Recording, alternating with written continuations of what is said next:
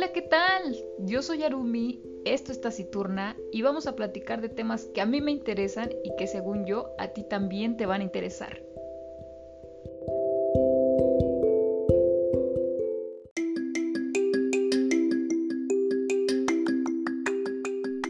Bienvenidos a Taciturna, una semana más y nos encontramos en el podcast número 12. ¡Aplausos! Así es, nos falta uno para cerrar temporada y bueno, para cerrar el año. Así que digamos que hoy será el último día que encontremos la reseña, que encontremos el brevario cultural. La verdad es que todavía no sé con qué voy a cerrar. Tengo algunas ideas ahí guardadas, pero no le demos más vueltas al asunto y vámonos con la ruleta de noticias. 1. Bolsonaro amenaza con revelar los países que compran madera amazónica ilegal. no sé a qué viene esto, pero sí suena algo amenazador, así que hay que estar al pendiente. 2. Facebook acusado de forzar a sus trabajadores a volver a sus oficinas en plena pandemia. Creo que Facebook es una de esas empresas que tiene la mayor facilidad de que sus trabajadores puedan estar desde casa. Ojo, no todos, porque obviamente a lo mejor no todos tienen el equipo necesario para estar en casa. Digo, si bien a lo mejor necesitan algunos programas especiales, pero de ahí en fuera, creo que la mayoría de sus trabajadores podría estar en home office. Pero bueno, no sé qué tengan en mente. Igual y ya se están relajando con eso de que ya está la vacuna. Así que hay que ver qué es lo que pasa. 3. Trump despidió al director de seguridad electoral que negó el fraude de las elecciones. La verdad es que sí me da risa porque pues era algo que se esperaba, ¿no? Y bueno, con este señor todavía en el poder, pues puede hacer y deshacer. Esperemos que este agente pueda regresar a su trabajo cuando Joe Biden este, ya esté en la presidencia. Sin embargo, bueno, no se le promete nada, pero por lo mientras Trump ya la despidió.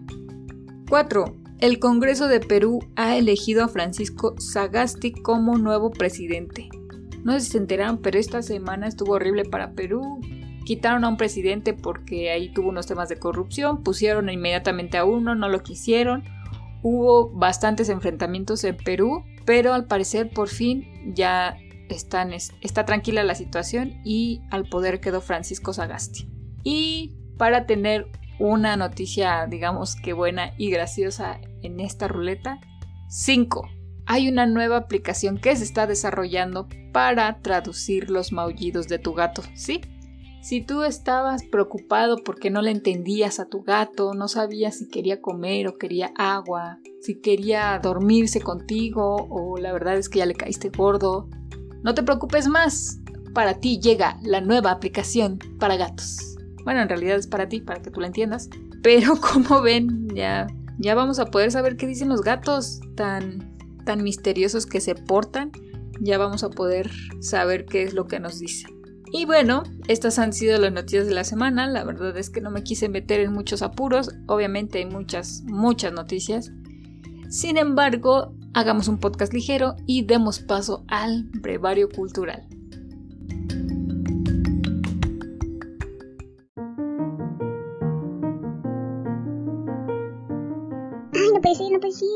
Ser. ¿Qué dice aquí? ¿Qué?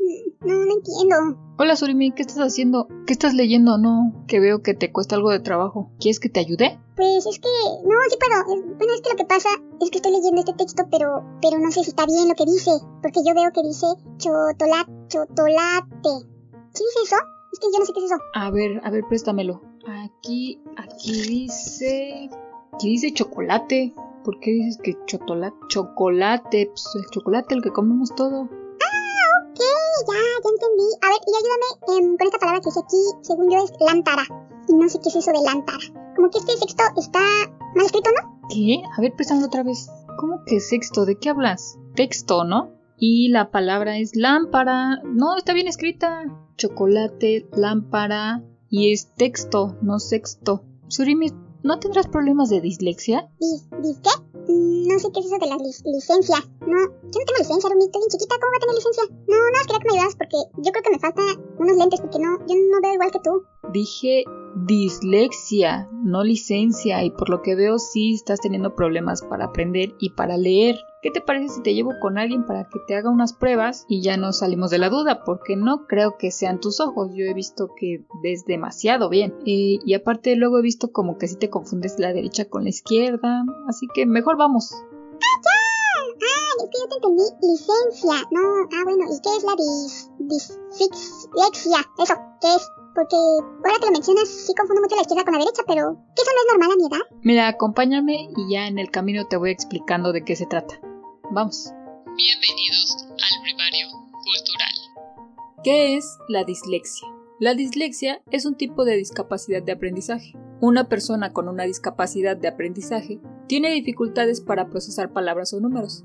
Existen varios tipos de discapacidades de aprendizaje. La dislexia es el término que se utiliza cuando una persona tiene dificultades para leer, si bien es lo suficientemente inteligente y motivada para aprender, la palabra dislexia proviene de dos palabras griegas, dis, que significa anormal o impedido, y lexis, que significa idioma o palabras. ¿Cuáles son las causas de la dislexia? La dislexia no es una enfermedad, es una afección con la que naces y por lo general es hereditaria. La gente con dislexia no es tonta o perezosa. La mayoría tiene una inteligencia media o superior al promedio y ponen mucho esfuerzo para superar sus problemas de aprendizaje. Los estudios de investigación han mostrado que la dislexia está asociada a la manera en la que el cerebro procesa la información. Las imágenes del cerebro que se han tomado con dispositivos modernos han mostrado que las personas con dislexia no usan las mismas partes del cerebro que las personas sin dislexia. Las imágenes también muestran que el cerebro de las personas con dislexia no funciona de una manera eficiente cuando leen. Es por ello que la lectura parece un trabajo tan duro y lento. ¿Qué ocurre en la dislexia? La mayoría de las personas piensan que la dislexia hace que la gente invierta el orden de las letras y los números y que vea las palabras al revés, pero la inversión es una parte normal del desarrollo de un niño hasta el primer o segundo grado. El problema principal de la dislexia es tener dificultades reconociendo los sonidos básicos del habla, llamados fonemas. Por ejemplo, el sonido B de la palabra bote es un fonema. Por lo tanto, es un problema establecer la conexión entre el sonido y la letra de ese sonido, y combinar sonidos para formar palabras. Esto dificulta el reconocimiento de palabras breves y conocidas, o pronunciar palabras más largas. Las personas con dislexia toman mucho tiempo para poder pronunciar una palabra. Dado que la lectura de una palabra toma más tiempo y concentración, el significado de la palabra se pierde y la comprensión de la lectura es pobre. Las personas con dislexia tienen dificultades con la ortografía. También es posible que tengan problemas expresándose tanto en forma escrita como en forma oral. La dislexia es una afección del procesamiento del lenguaje, de manera que puede afectar todas las formas del lenguaje, tanto oral como escrita. Algunas personas tienen una forma de dislexia muy leve, de manera que tienen menos problemas en otras áreas del lenguaje oral y escrito. Algunas personas le encuentran la manera de convivir con la dislexia, pero esto toma mucho tiempo y esfuerzo. La dislexia no es algo que desaparezca sola o con el tiempo. Afortunadamente con el tratamiento adecuado, la mayoría de las personas con dislexia aprenden a leer. Estas personas encuentran diferentes maneras de aprender y utilizan estas estrategias a lo largo de sus vidas. ¿Cómo es vivir con dislexia? Si tienes dislexia es posible que tengas dificultades leyendo hasta las palabras más simples que has visto muchas veces. Posiblemente leas muy lentamente y sientas que tienes que poner un esfuerzo excepcional al leer. Es posible que mezcles las letras de las palabras, por ejemplo, es posible que lean la palabra los como sol, posiblemente juntes las palabras y se pierdan los espacios. Es posible que también tengas dificultades recordando lo que has leído. Es posible que te resulte más fácil recordar la misma información cuando te la leen o cuando la escuchas de una grabación. Los problemas de matemáticas te suelen resultar particularmente difícil aun cuando domines los conocimientos básicos de la aritmética. Cuando tengas que aprender cuando tengas que presentar un trabajo frente a la clase es posible que tengas dificultades encontrando las palabras correctas o los nombres de los objetos. La gente con dislexia tiene muchos problemas con la escritura y la ortografía. ¿Cómo se diagnostica la dislexia? La gente con dislexia logra convivir con la discapacidad, de manera que las personas a su alrededor no saben que tienen este problema. Esto les permite evitar la vergüenza, pero obtener ayuda profesional puede hacer que la lectura y la vida de la escuela sean más fáciles. A la mayoría de las personas se les diagnostica cuando son niños, pero no es inusual que el diagnóstico se haga durante la adolescencia o cuando la persona es adulta. Los padres o los maestros del adolescente pueden sospechar que el niño tiene dislexia si se observan los siguientes problemas aptitudes de lectura pobres a pesar de tener una inteligencia normal, ortografía y escritura deficientes, dificultades terminando las tareas y las pruebas dentro de los límites de tiempo establecidos, dificultad recordando los nombres correctos de las cosas, dificultad memorizando listas escritas o números de teléfono, dificultad con indicaciones, diferenciando la derecha de la izquierda y arriba o abajo o leyendo mapas, y dificultad aprendiendo idiomas extranjeros. Si alguien tiene alguno de estos problemas no significa que esta persona tenga dislexia, pero cuando una persona presenta varios de estos síntomas debe realizarse un estudio para ver si sufre de esta afección. Se debe realizar una evaluación física que incluya pruebas de vista y audición para descartar que existan problemas médicos. Posteriormente, el psicólogo o el especialista de aprendizaje debe darle varias pruebas estándar para medir el lenguaje la lectura, la ortografía y la escritura. A veces se le hace tomar una evaluación para medir la capacidad intelectual, coeficiente de inteligencia. Algunas personas con dislexia tienen problemas con otras aptitudes escolares como la escritura a mano o las matemáticas, y también es posible que tengan dificultades prestando atención o recordando cosas. Si ese es el caso, se llevarán a cabo más evaluaciones. ¿Qué tal? Está interesante la información, ¿no creen? Obviamente del libro que yo les voy a hablar el día de hoy tiene que ver con este tema. Y bueno, antes de pasar con la reseña, ¿qué les parece? ¿Ustedes han tenido alguno de estos problemas? ¿Han confundido la izquierda con la derecha? ¿O a veces confunden letras? La verdad es que yo diría que yo no soy disléxica. Sin embargo, como lo comenté en el podcast de Alice, no sé si recuerdan, ese libro habla sobre Alzheimer, que me gustó bastante, y este en lo personal también me gustó porque aparte de tocar un tema que la verdad yo era ignorante, o sea, sabía de qué trataba la dislexia, pero no no la había investigado tanto como en este libro. Entonces, pues uno empieza a leer el libro y ya sabe, ¿no? Como se clava tanto en la lectura, yo empecé a decir, no. Yo soy disléxica. Obviamente lo soy, me tengo que hacer unos estudios o algo, porque a mí lo que me pasaba a veces, bueno, todavía me pasa, no es que confunda letras, pero a la hora de escribir, y me pasa más cuando hago escritos para algunas cosas del trabajo. Eh, por ejemplo, la otra vez quise poner, creo que secretario o secretaria, y puse secretaria, ¿no? Y, y repito las letras y me equivoqué como tres veces, o sea, entre que me quería corregir, me corregí mal, me volví a corregir, lo hice otra vez mal y ya hasta la cuarta vez ya pude escribir bien la palabra. Sí me di cuenta eh, y lo pude hacer bien, pero sí me causaba conflicto que no, no lo corrigiera bien a la primera. Entonces ahí empecé a dudar, ¿no? Y luego llega este libro a mi vida y yo fue así como, wow, creo que me tengo que hacer una serie de pruebas. Pero bueno, eh, digamos que leyendo no, no soy tan mala y bueno, ustedes creo que han visto que de alguna forma les he leído y bueno, trato de leer fluidamente y claro que la lectura o bueno, el, hábito hizo que yo leyera un poco más rápido y que la comprensión pues obviamente aumentara. Entonces sí, en algún momento de mi vida dije, creo que sí soy disléxica y más porque pasaba eso que confundía palabras o más bien repetía las letras. Pero de ahí en fuera, bueno, la derecha y la izquierda la tengo más que identificada. Los números sí, claro que no, eso sí no los confundo, pero recordando cosas a veces me pasa, pero no es algo de lo que me tenga que preocupar, porque también ya pasé mi prueba de Alzheimer, que yo misma me hice como, como experta a leer ese libro. Y bueno, leyendo este libro como pez en el árbol, que es del que les voy a hablar, me pasó algo similar al empezar a entender de qué trataba, yo en mi estado hipocondriaco pues también empecé a adquirir la enfermedad. Bueno, no es una enfermedad, es una afección. Y yo dije, no, sí, claro que yo también soy disléxica y no me había dado cuenta. ¿Cómo no me di cuenta, no? Pero no, creo que lo que acabo de decir me queda más que claro que debo de tener una o bueno, más de una de estas características para que yo me considere disléxica. Y creo que no. La verdad es que soy de las personas que les gusta aprenderse los números telefónicos, o bueno, que antes lo hacía ahora con el teléfono, pues uno, uno tiene esa facilidad de guardarlos, pero por ejemplo los números me sé el de mi casa, el de mi papá, el de mi mamá, el de mi hermano, pues no, porque cambia cada rato, el mío, obviamente, este, antes me sabía el de mi abuela, me sé el de mi vecina, que es luego al que recurro mucho, me sé el de una amiga de hace muchos años, me sé el de mi novio, y bueno, así, ¿no? Como creo que me sé bastantes para la época que estamos viviendo y suelo tener buena memoria, entonces creo que ya voy a descartar también esa afección de mi, de mi lista de enfermedades. Y pues pasemos a la reseña del libro que está bastante interesante. Libros y reseñas. Muy bien, pues el día de hoy, como ya dije, tengo Como pez en el árbol de Linda Mullally Hunt. No sé si es Mullally o Mullally, pero bueno, Linda Hunt, Como pez en el agua, de la editorial Nube de Tinta, con 254 páginas, muy pequeñas, ya saben que a mí me gusta recomendarles cosas pequeñitas. Todavía no pasamos a, a las cosas mayores, a las ligas mayores, porque pues, la verdad también estoy en esa transición.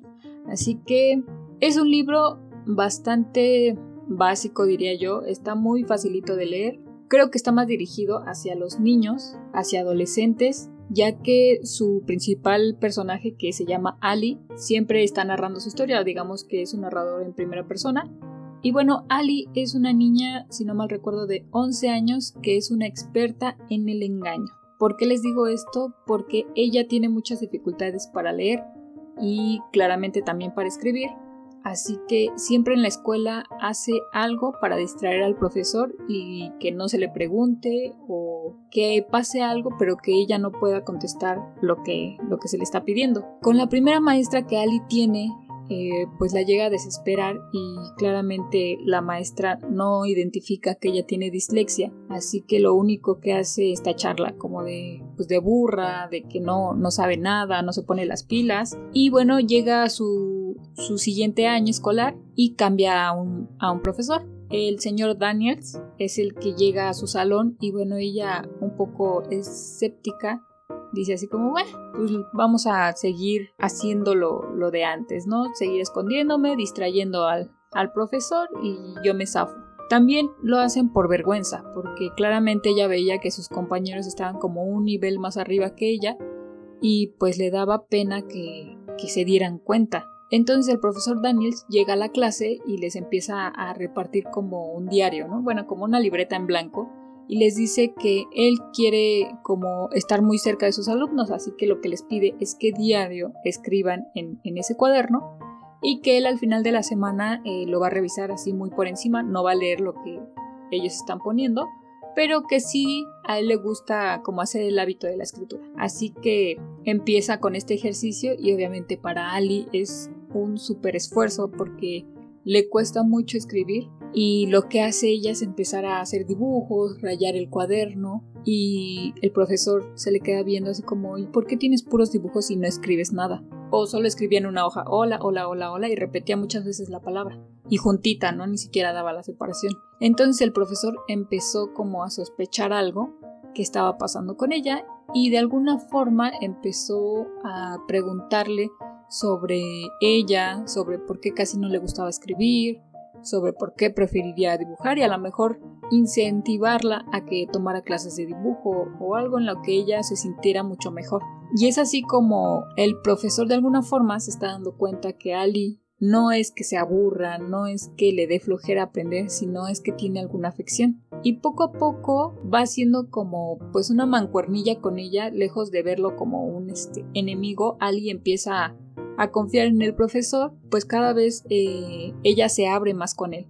Y bueno, también ahí hay una situación, ya saben, son niños como de primaria porque tienen 11 años, entonces hay dos niñas que siempre la están molestando y ella encuentra a dos amigos, uno que es súper inteligente y otra con la que se lleva súper bien como a la par de ella. Entonces hacen un trío que pues va muy bien, ¿no? Amistosamente se llevan muy bien se defienden y claramente sus amigos no saben que ella tiene dislexia y aparte ella tampoco lo sabe, no sabe que existe ese tipo de, de afección y bueno ella solo piensa que la escuela no es para ella y que en algún momento se va a tener que salir porque no está aprendiendo nada. Así que la verdad es un libro bien cortito, prácticamente ya les di la trama, no les quiero decir en qué acaba, pero con un libro tan juvenil creo que ya todos sabemos en qué va a acabar. Y hay una frase que está muy insistente en el libro y quiero, por algo se llama como pez en el árbol.